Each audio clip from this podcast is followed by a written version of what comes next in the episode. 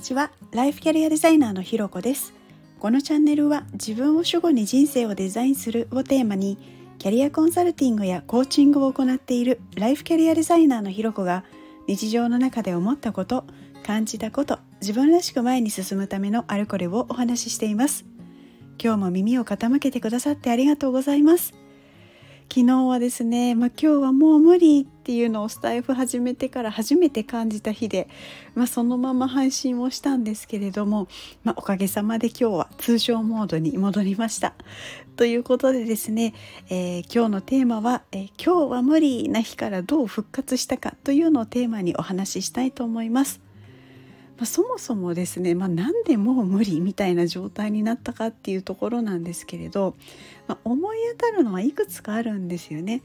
ただそれらのこういくつかあるうちのきっかけっていうのが多分最初はですねあの今思えばでなんですけどこうずっとこう走ってきた書籍が発売になってですね、まあ、燃え尽きた感じがあってでこう気が抜けたところからなんかうまくスイッチの切り替えがいかないまま忙しかったりしてたんですよね。それでここ1週間ほどなんか疲れというか、まあ、うまくエネルギー充電ができなかったんですけれどこう毎晩ですね今こう取ってる睡眠データがあるんですよね。でそれを見てみるとあやっぱりこの1週間いい状態ではなかったなっていうのがもうありありと分かるんですよ。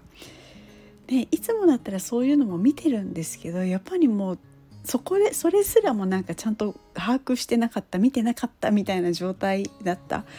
でそれをなのでそのまま1週間こう張り切ってしまったのでこう昨日ももう無理なところに行ってしまったんだなっていうふうに思います。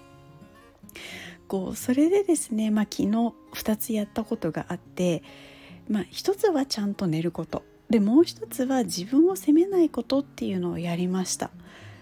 寝ることっていうのはそもそもの原因が、まあ、睡眠の質っていうところなので、まあ、いつも以上にですね、まあ、注意してとにかくいい睡眠になるために、まあ、運動とかカフェイン取る時間とか瞑想したりストレッチしたり、まあ、思考の書き出しあとジャーナリングみたいなのをしてですねあとはあの、まあ、目覚ましをかけずに、まあ、体が起きたいタイミングで起きるっていうことをしてですねでまあ、起きた時に、まあ、睡眠データも改善したっていうのもありますしこう、まあ、感覚的にもあ今日なんか、うん、久しぶりにいい感じみたいなところで起きることができました。でもう一つはやっぱり自分を責めないっていうふうに今お伝えしたんですけれど、まあ、ちゃんとコンディショニングできてなくて、まあ、スタイフちゃんとできなかったなーなんていう思いはあったんですけれどこう一方でですねそういうふうにちょっと自分を責めてしまうようなところをこうあまたなんかこう完璧主義が出て全部ちゃんとやろうとしすぎてたなーなんていうことを思ってでこういつも通りにはできなくても、まあ、少しでもやる、まあ、こんな日もあるっていうのをこう素直にこう出すことをしたので、まあ、ちゃんとできなかったことっていうのを責めることはないなっていうふうに思えたんですね。で、まあ、いつもと同じようにできない悔しさみたいなものはこう今後同じような状態にならないようにどうするか工夫することでまあ消化すればいいかなと。でそこでちゃんとできなかったっていうのをぐるぐるぐるぐる考えより考えるよりはやっぱりこう先を見ようっていうふうに思ったんですね。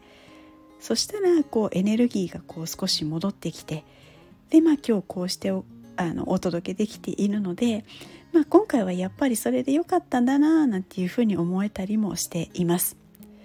まあ、先日ねお話しした健康と同じで、まあ、人間なのでやっぱり完璧にやりきることっていうのはできないっていうのも受け入れた上でこう伸びやかになれて